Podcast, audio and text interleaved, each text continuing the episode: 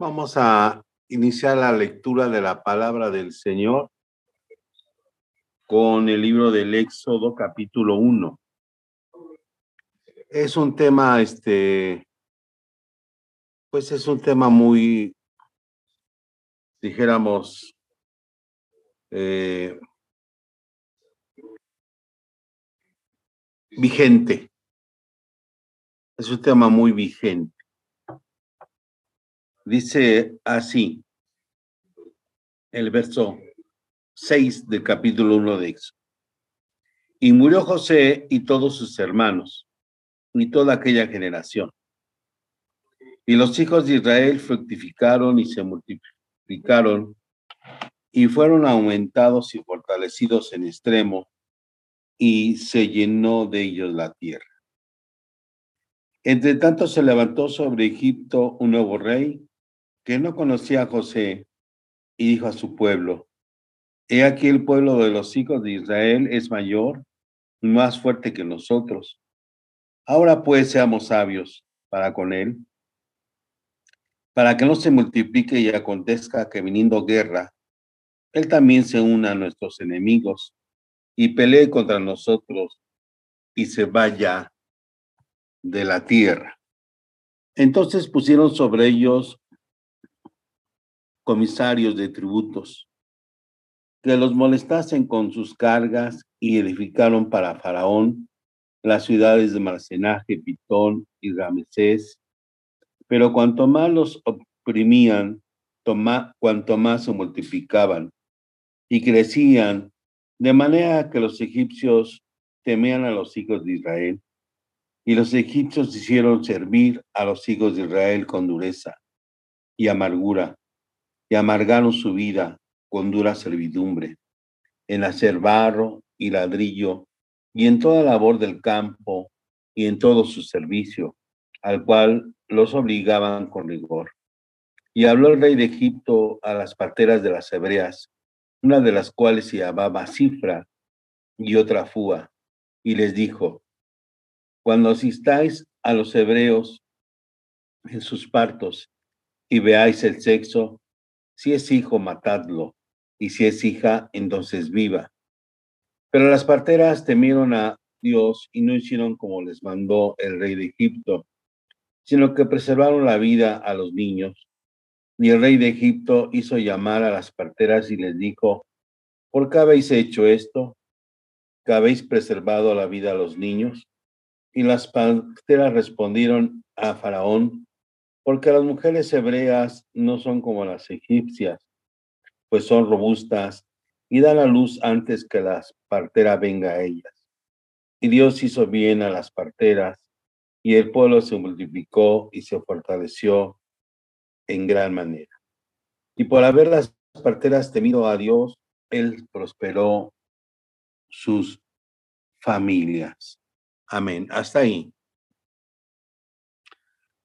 El tema de el capítulo 1 de Éxodo, que significa salida, es un, es un tema que tiene muchísimas aplicaciones.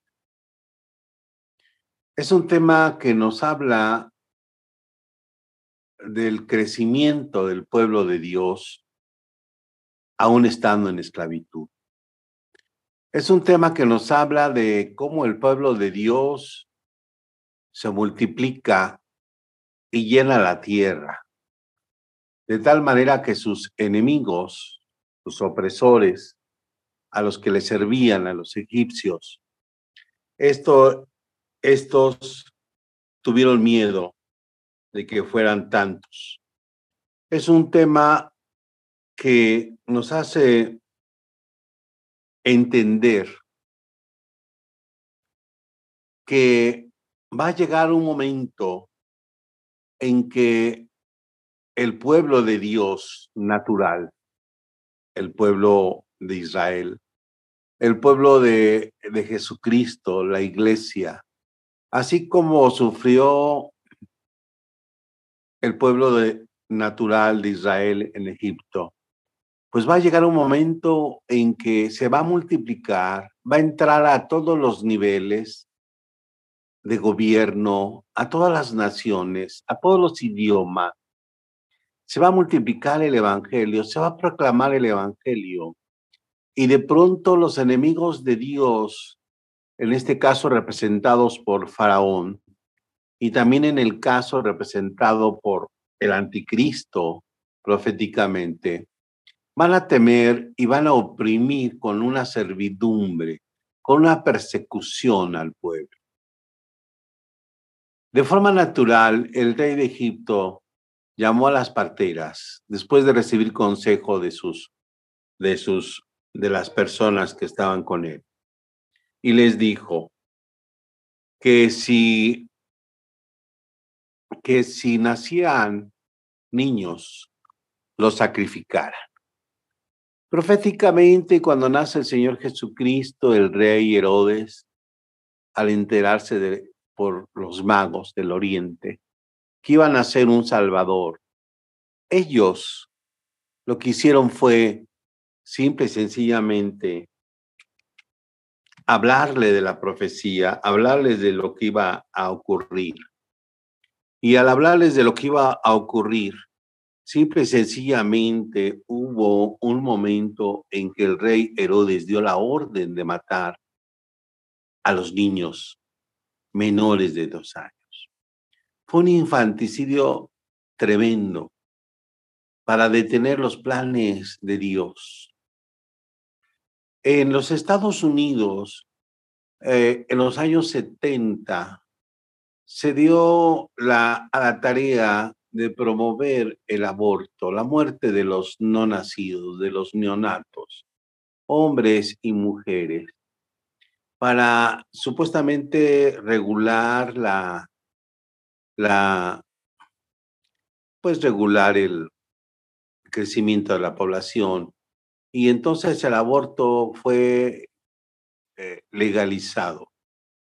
Esto apenas tiene algunos días en que la Corte de Estados Unidos ha hecho que el aborto eh, ya no sea legal, sino que se requieran ciertos días, ciertos meses, no como se hacía antes hasta los cuatro, cinco, seis meses. Eh, hay una lucha, hay una lucha entre los enemigos del Señor y el pueblo del Señor. El asunto es suprimir. El asunto es evitar el nacimiento, el crecimiento, el desarrollo. El asunto es limitar que los hombres, que las mujeres del pueblo del Señor eh, se propaguen de una u otra forma es detenerlos, de una u otra forma es este, impedirles, provocarles que no sigan creciendo, que no sigan abundando. Eh, el faraón egipcio mandó llamar a las parteras y les dijo que si nacía un niño que no naciera y quisiera una niña en la que nacía, que adelante, que, naciera, ¿sí? Sabemos de las políticas de, de China, en que mm, si nacía una niña, las abandonaban en la calle, las dejaban en las, actualmente las dejaban en, el, en los arroyos. Estas niñas este, prácticamente estaban en las banquetas, prácticamente estaban en los basureros. Y a la larga, China ha tenido más hombres que mujeres, porque pagar dote, hacerse cargo de las, de las niñas, de las mujeres, es una situación muy, muy, muy fuerte, muy triste. Eh, sabemos nosotros que han muerto en Estados Unidos y en todo el mundo millones de seres humanos eh, por la decisión de los abortos. Espiritualmente hablando, nosotros podemos decir algo. espiritualmente hablando, Satanás ha querido impedir que nosotros eh, prediquemos. Nos distrae con muchas formas para hacerlo. Nos distrae de muchas maneras para hacerlo. Está evitando Satanás que el crecimiento de las iglesias, el avance de las iglesias, la propagación del evangelio de las iglesias continúe. Y las iglesias que deberían de ser este, grandes ginecos, hospitales de ginecología, donde estén haciendo nuevos creyentes, nuevos cristianos, eh, donde estén eh, siendo salvados, rescatados, transformados. Pareciera que las iglesias están abortando, están abortando porque eh, ya la gente no quiere tomar una decisión, un compromiso, ya la gente no quiere bautizarse, ya la gente no quiere ser llena del Espíritu Santo, ya la gente quiere acomodar a, la iglesia a sus intereses, a sus programas, a sus proyectos. Pero dice la, la palabra del Señor que aquellas parteras que aún existen en nuestro país y en muchos países, que son mujeres que conocen lo básico, lo general, lo fundamental para un nacimiento, que no son mujeres, este, dijéramos, preparadas fuertemente intelectualmente, sino que el estar en el campo, estar en la práctica, en la praxis, hace que estas mujeres que han dado a luz a docenas, a cientos de bebés, sí que han ayudado al alumbramiento, perdón, no ha dado a luz, sino que han ayudado al alumbramiento. Estas mujeres, este, que todavía existen y que utilizan, este, pues aguas calientes, este, que utilizan, este, mm, toallas, que utilizan, este, eh, franelas, que utilizan sueros, que utilizan este, instrumentos quirúrgicos para cortar los cordones umbilicales. Y ahí donde eh, las mujeres no pueden ir a un hospital, permitir el nacimiento e, en las casas. Eh, así estas parteras egipcias iban a las casas y llegaban rápido a atender y no obedecieron, no obedecieron a la voz del faraón, no obedecieron.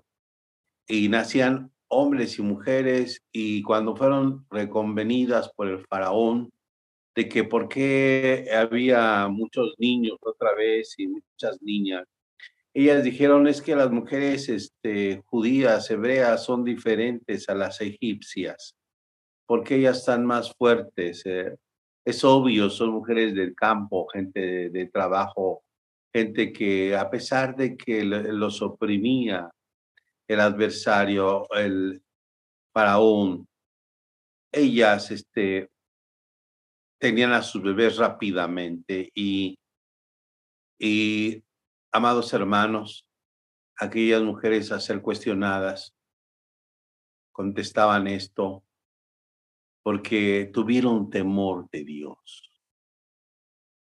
Tuvieron temor del Altísimo. Tuvieron temor del Rey de Reyes, del Señor de Señores.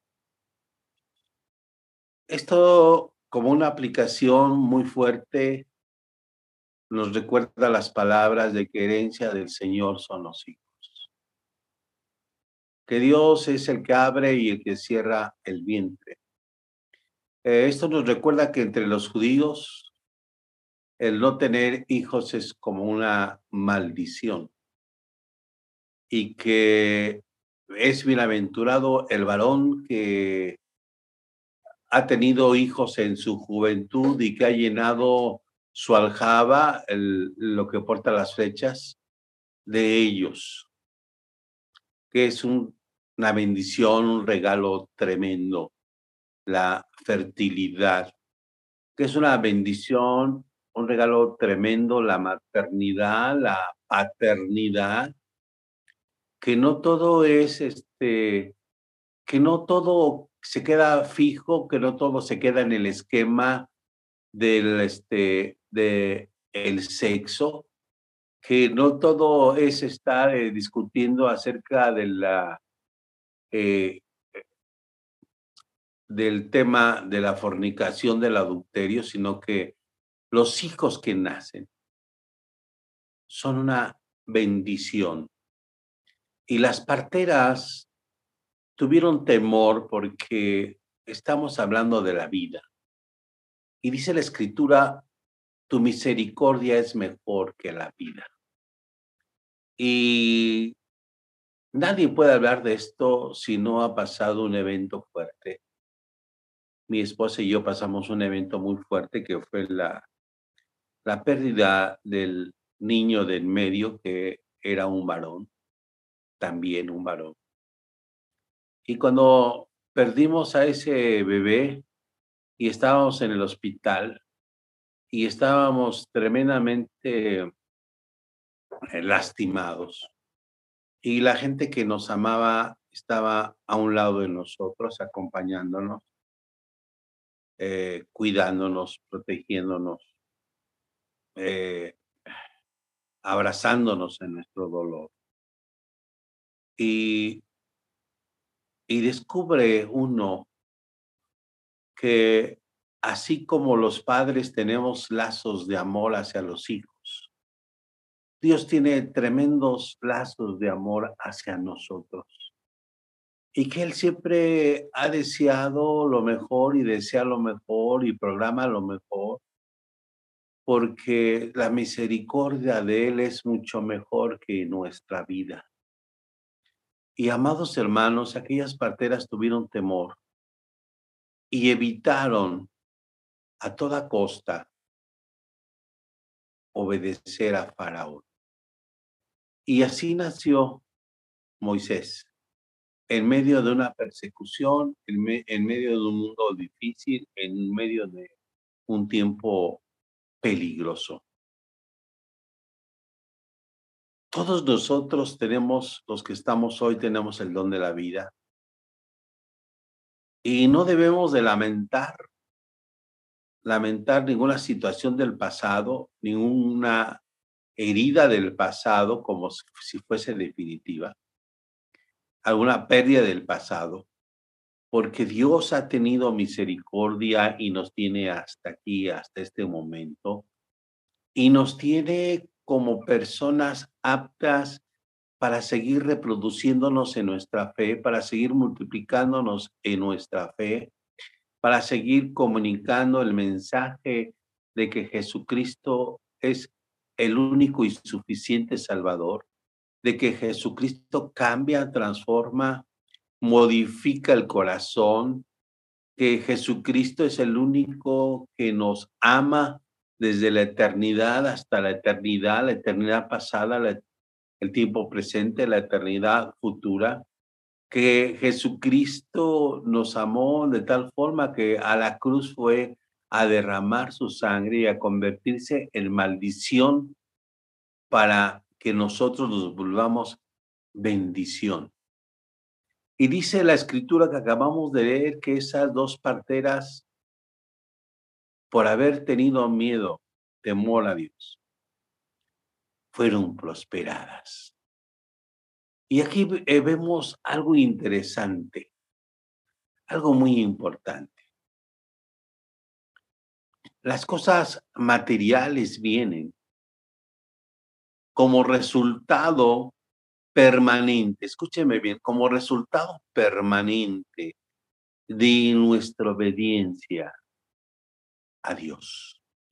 Nuestra obediencia no para ponernos a trabajar desde la mañana hasta la noche, no, nuestra obediencia para hacer su voluntad, nuestra obediencia para que cuando llegue al hospital llamado iglesia, al ginecólogo, al al lugar donde nacen los bebés espirituales.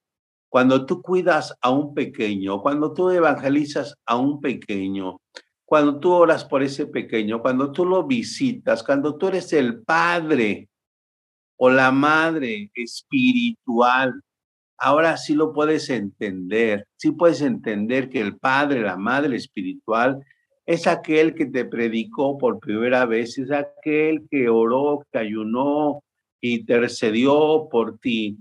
Y cuando tú honras, tú honras a ese padre, a esa madre espiritual. Dice la escritura que eh, Dios, sí, al, da largura de días. Y amados hermanos, también nosotros como padres espirituales, eh, pidiendo el consejo, la sabiduría de Dios para dirigirnos a aquellas personas que han creído por consejo de nosotros, por la intervención del Espíritu Santo. Dice la escritura que aquellas parteras fueron prosperadas. Y la prosperidad, vuelvo a repetir, la prosperidad puede ser por el esfuerzo de uno mismo y por el esfuerzo de otro nos puede arrebatar esa prosperidad. La prosperidad puede venir de parte de Dios y por las batallas, las luchas con el adversario, Satanás nos puede arrebatar la prosperidad que Dios ha preparado para nosotros. Pero dice la escritura que si nosotros nos volvemos y obedecemos al Rey y al Señor, Satanás entonces tendrá que devolvernos hasta siete veces lo que nos ha arrebatado. Tendrá que devolvernos hasta siete veces lo que ya el Señor ha destinado para nosotros. Así es de que en este marco que estamos viendo, definitivamente el predicar, el evangelizar, el compartir, el hacerle caso más a Dios que a Faraón, a Egipto, al mundo. El mundo nos da muchas recetas, el mundo nos da muchas formas de ser emprendedores, de ser negociantes, no estoy diciendo que esté mal de, de, de vender, de comprar, de hacer, de, de tantas cosas. No estoy diciendo que esté mal. Pero también el mundo es en esencia, está inclinado hacia el mal. Dios siempre quiere lo mejor para nosotros. Y Él, él se enfoca en la vida. Él se enfoca en compartir de su amor, que compartamos de su amor. Él se enfoca en que ganemos almas. Ganar almas, que gana almas es sabio, dice la escritura. Eh, ¿Cómo podemos nosotros decir, sí, que la bendición de Jehová es la que enriquece y que no añade tristeza? Cuando nosotros vemos la fidelidad de Dios, permanentemente la fidelidad de Dios, cuando nosotros le obedecemos y cuando lo predicamos a tiempo, fuera del tiempo, en la mañana, en la tarde, en la escuela, en la calle, y que el Espíritu Santo nos da una palabra, nos hace dar una oración, regalar un Nuevo Testamento, una Biblia. Y cuando nosotros somos obedientes y somos generadores de lo que está en nosotros, la vida abundante. Entonces Dios ve con misericordia y nosotros no nos tenemos que preocupar.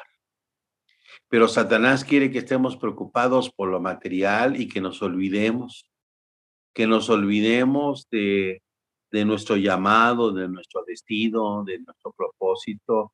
Y Satanás siempre está enviando mensajes, así como aquellas parteras recibieron el mensaje de que ya no nacieran más hijos. Al no nacer más hijos, a, haber solamente mujeres, ¿qué es lo que iba a pasar? Pues que se iba a minar, se iba a disminuir el pueblo de Dios. Cuando no hay generación, escuche la palabra generación, porque en la lectura que iniciamos dice que murió toda la generación de José y que entonces el pueblo empezó a aumentar a partir de 70 personas, empezó a aumentar. Generación viene de generar, viene de la capacidad que el hombre y la mujer tienen para generar, para formar. para tener hijos. Imagínese, amado hermano, que de forma natural una mujer tiene hasta 125 mil óvulos en cada ovario, como 250 mil óvulos. Eh, de forma potencial, una mujer puede tener un cuarto de millón de hijos. Pero también imagínense que el hombre eh, puede en, en su esperma puede eyacular 230, 250 millones de espermatozoides. Y es obvio que la mujer no va a poder generar este, bebés si no participa el hombre. Y es obvio también que el hombre a veces puede generar bebés a los 50, 60, 70, 80, 90 años. Y por eso el plan diabólico de, de, de Satanás era suprimir el nacimiento de los hombres, como lo es en las iglesias. Cada vez que vemos las iglesias hay menos participación de hombres. Cada vez que vemos en las iglesias es, hasta las hermanas este, regañan a los hombres y, y, este, y dicen que no servimos para nada. Pero ese es el plan satánico. Pero cuando los hombres y las mujeres caminan de acuerdo a la voluntad de Dios, entonces en las iglesias hay nacimientos, hay eh, convertidos, hay nuevas criaturas.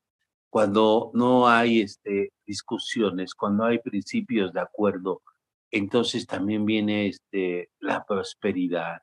Y entonces viene la herencia del Señor, que son los hijos, los naturales y los espirituales y, la señal ha llegado, es decir, en Estados Unidos se ha suprimido el aborto hasta cierta hasta ciertos días y esto indica que Dios está dando también de forma natural y espiritual, y nos está dando luz.